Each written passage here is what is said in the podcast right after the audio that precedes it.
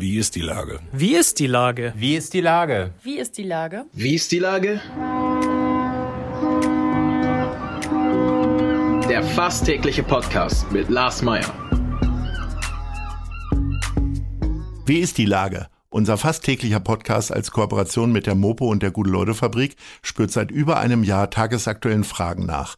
Macher, Musikerinnen, Models, Mütter und Politiker, genauso wie Schwestern, Schüler, Schlachter, Freiberufler oder Helfer, also prominente Lenker oder unbekannte Denker, kommen knapp 15 Minuten zu Wort.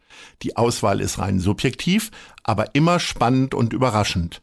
Mein Name ist Lars Meyer und ich rufe fast täglich gute Leute an. Unser Partner, der das diese Woche möglich macht, ist Asklepios. Mehr als 50.000 Menschen in Deutschland erleiden jedes Jahr einen plötzlichen Herzstillstand außerhalb eines Krankenhauses. Nur dank des beherzten Eingreifens von Ersthelfern haben die Betroffenen eine Chance zu überleben. Die Asklepios Kliniken Hamburg zeichnen jedes Jahr Menschen aus, die andere erfolgreich reanimiert haben. Das war Werbung. Herzlichen Dank. Heute befrage ich in unserer Bundestagswahlkampf-Extrawoche die Kandidatin der Grünen für Hamburg Nord, Katharina Beck. Ahoi, Katharina Beck. Moin, Lars. Liebe Katharina, immer wieder hörte man im Wahlkampf, zum Beispiel auch in den TV-Triellen, dass die Grünen es nicht so mit der Wirtschaft haben. Was man so über dich liest, hast du ziemlich viel Plan von Wirtschaft. Wie gehst du mit den Anwürfen um?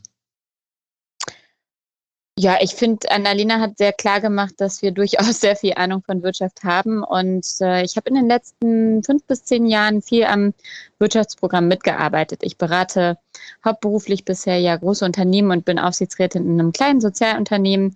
Und wir haben dann ein großartiges Programm aufgestellt und ich kenne auch die führenden PolitikerInnen von uns, die da extrem äh, gut ähm, mittlerweile sich entwickelt haben wirtschaftspolitisch. Also ich finde, das kann man sehr gut programmatisch und personell ausräumen. Wenn wir da jetzt mal zum Beispiel die Frage diskutieren, wird Klimaschutz teuer? Ich meine, wir wissen, glaube ich, beide, auch ich als N-Club-Gründer, dass es notwendig ist. Mhm. Aber ähm, es gibt ja auch eigentlich genügend Beispiele dafür, dass Klimaschutz ja auch, dass man damit Geld verdienen kann. Äh, was sind denn so deine drei Argumente dafür, jetzt mal tatsächlich an bestimmten Bereichen zu sparen und Luxus Luxus sein zu lassen und äh, möglicherweise auch ähm, tatsächlich bestimmte andere Sachen zu fördern? Ja, also vielleicht einmal noch das Narrativ, ne, dass es immer nur kostet. Hast du ja gerade schon ein bisschen ähm, ausgeräumt, aber grundsätzlich kostet uns halt eben kein Klimaschutz noch viel mehr. Wir haben jetzt gesehen, mit einer Flutkatastrophe in Deutschland in einem Bereich machen wir jetzt 30 Milliarden Euro für den Aufbaufonds. Ähm, stellen wir richtigerweise zur Verfügung. Wir Grüne fordern 50 Milliarden Euro Zukunftsinvestitionen, damit sowas eben auch verhindert werden kann. Ja? Also einfach, um die Relation mal festzumachen. Und das sind gute Investitionen. Jetzt bei Unternehmen hattest du gerade angesprochen gab es schon immer so einen, das nennt man dann immer Business Case for Sustainability, ne? also der, dass sich das rechnet mit der Nachhaltigkeit. Klar, wenn man Energie einspart zum Beispiel, hat man weniger Kosten. Das ist so der, der simpelste. Spannend wird es da, wenn es um die Märkte von morgen geht, um zukünftige Produkte, um ja, zum Beispiel ähm, Carsharing-Angebote, die ja auch schon nachhaltig sind oder nachhaltig hergestellte Produkte. Und da ist in der Tat so, haben die Unternehmen ganz oft total Lust, klimaneutralen Stahl herzustellen, aber es braucht von den Investitionszyklen zu lange, dass sich das rechnet. Und da muss die Politik helfen und die Rahmenbedingungen verändern. Und das kenne ich halt aus der Praxis. Und deswegen will ich in der Politik die Rahmenbedingungen so verbessern, dass die Unternehmen, die es eigentlich alle wollen, auch hinbekommen. Ist das möglicherweise, also ich weiß ja gar nicht, ob du Haustürwahlkampf machst, das war jetzt immer so ein Thema in meinen Gesprächen diese Woche. Ist, das scheint aber trotzdem auch sehr kompliziert zu sein, sowas mal an der Haustür erklären zu können, ne? dass, das, äh, dass das irgendwie auch eine gute Sache sein kann. Sind die Themen ja. der Grünen zu kompliziert vielleicht? Nee, nee, nee, das kommt immer total drauf an, mit wem man spricht. Ne? Und äh, ich frage die Menschen immer erstmal, was ist eigentlich ihr Herzensthema? Das Thema, was mhm. jemanden umtreibt. Und dann ist es der Schlossermeister, den ähm, umtreibt, wie er eigentlich eine neue, äh, neue Auszubildende bekommt. Und dann sprechen wir darüber, wie wir es schaffen können, dass Ausbildungsberufe wieder attraktiver werden.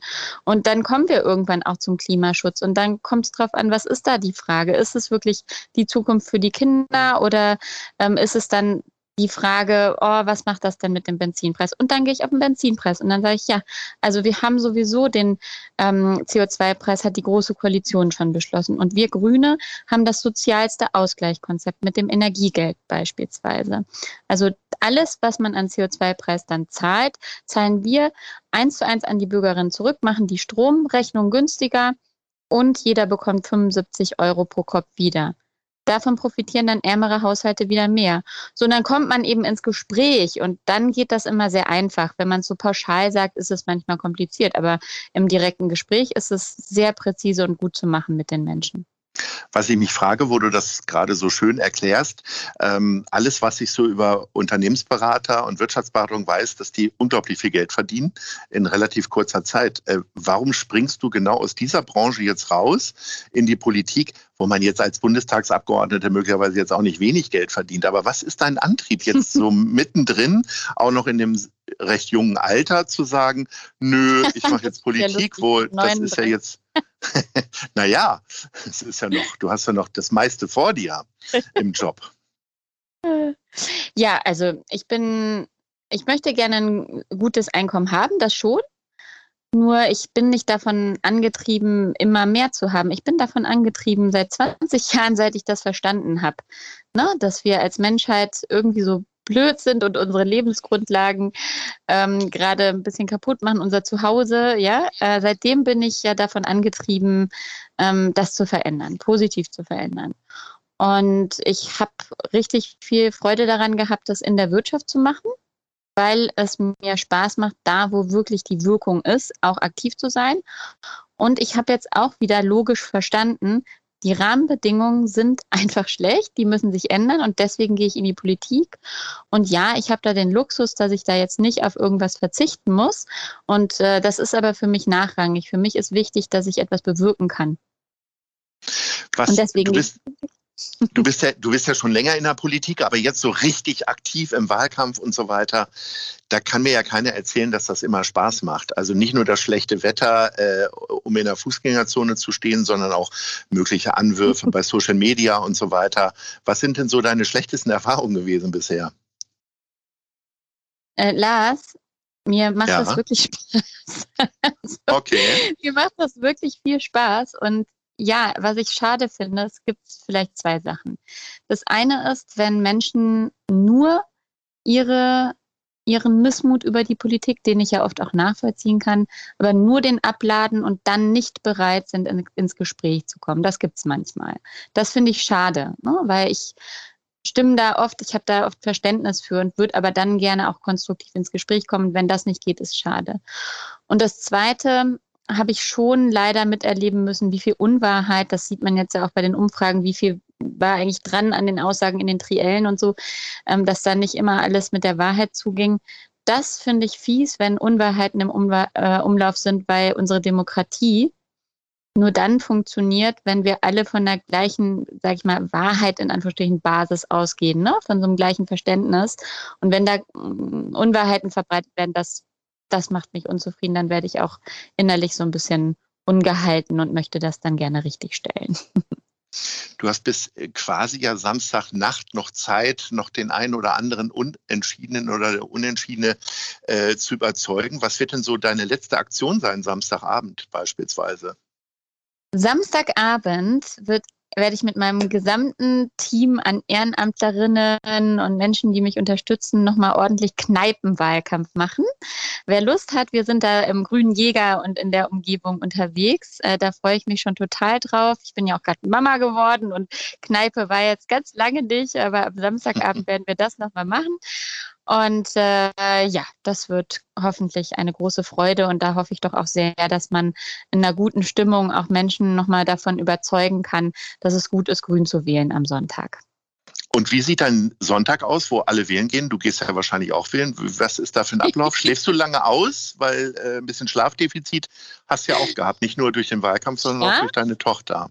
Schlaf, was ist das, frage ich mich so im Wahlkampf. Ähm ja, also wir werden wahrscheinlich ähm, mal ein bisschen gemütlicher aufstehen, Zeit mit meiner Tochter verbringen. Dann gehe ich natürlich wählen, das ist ja klar, in meinem Wahllokal. Und dann stelle ich mir einen schönen ausgedehnten Alsterspaziergang vor, bevor es dann abends auf die Wahlparty geht. Und dann kann ich leider nicht nur feiern, weil als Spitzenkandidatin der Grünen bin ich dann noch zum Interview bei Hamburg 1 und auf der Elefantenrunde im Hamburg-Journal abends. Die Elefantinnenrunde. Ne? Das Richtig. du als Grüne ja sagen. Ja, ja. Mensch, danke. ähm, du hast ja schon gesagt, äh, welche negativen Ereignisse es so gab. Irgendwie gibt es denn irgendwas, wo du sagst, boah, das hat mich richtig gefreut? Das ist also so, so Erlebnisse, Begegnungen Gespräch. und so weiter. Ja, ja, am einzelnen Gespräch. Ich hatte ja eben schon zum Beispiel von dem Schlossermeister erzählt. Und da festzustellen, dass man dann so nach 15, 20 Minuten des Gesprächs auf einmal wieder so eine gewisse, mh, mm, zumindest, ja, wenn es nicht Freude ist, aber so, ein, so, ein, so eine Flamme von, ah, Hoffnung, ja, die Politik könnte ja doch das Leben besser machen, entdeckt. Das gibt mir wirklich unfassbar viel. Und solche Gespräche führe ich eben viel. Ähm, und es ist dann auch manchmal so, ich spreche jemand aus der Wirtschaft an, mal andersrum, also nicht nur aus der ein eigenes Unternehmen, sondern so, so klassisch großes Unternehmen. Ne? Kommt jemand auf mich mhm. zu, in einem Anzug und ich so, Sie sind doch bestimmt aus der Wirtschaft. Ich bin die Kandidatin, ja, ich komme auch aus der Wirtschaft. Und dann überrascht das die Menschen so ein bisschen, dass man äh, eben äh, mit ihnen auch über ihre Wirtschafts Top-Themen reden kann und äh, ah, das bei den Grünen, denn genau wie du richtig sagst, also ich weiß, dass wir bei den Grünen tolle Kompetenzen haben mittlerweile, aber es ist in der Wahrnehmung noch nicht da und das macht mir dann auch total Spaß, äh, dort dann in ein gutes Gespräch zu kommen und die dann denken, ach so, ja, nee, das wirkt ja äh, kompetent und so und, und dann, dass man mal so ein bisschen das aufzeigen kann. Aber dieses persönliche Gespräch, das ist es, das macht mir Freude.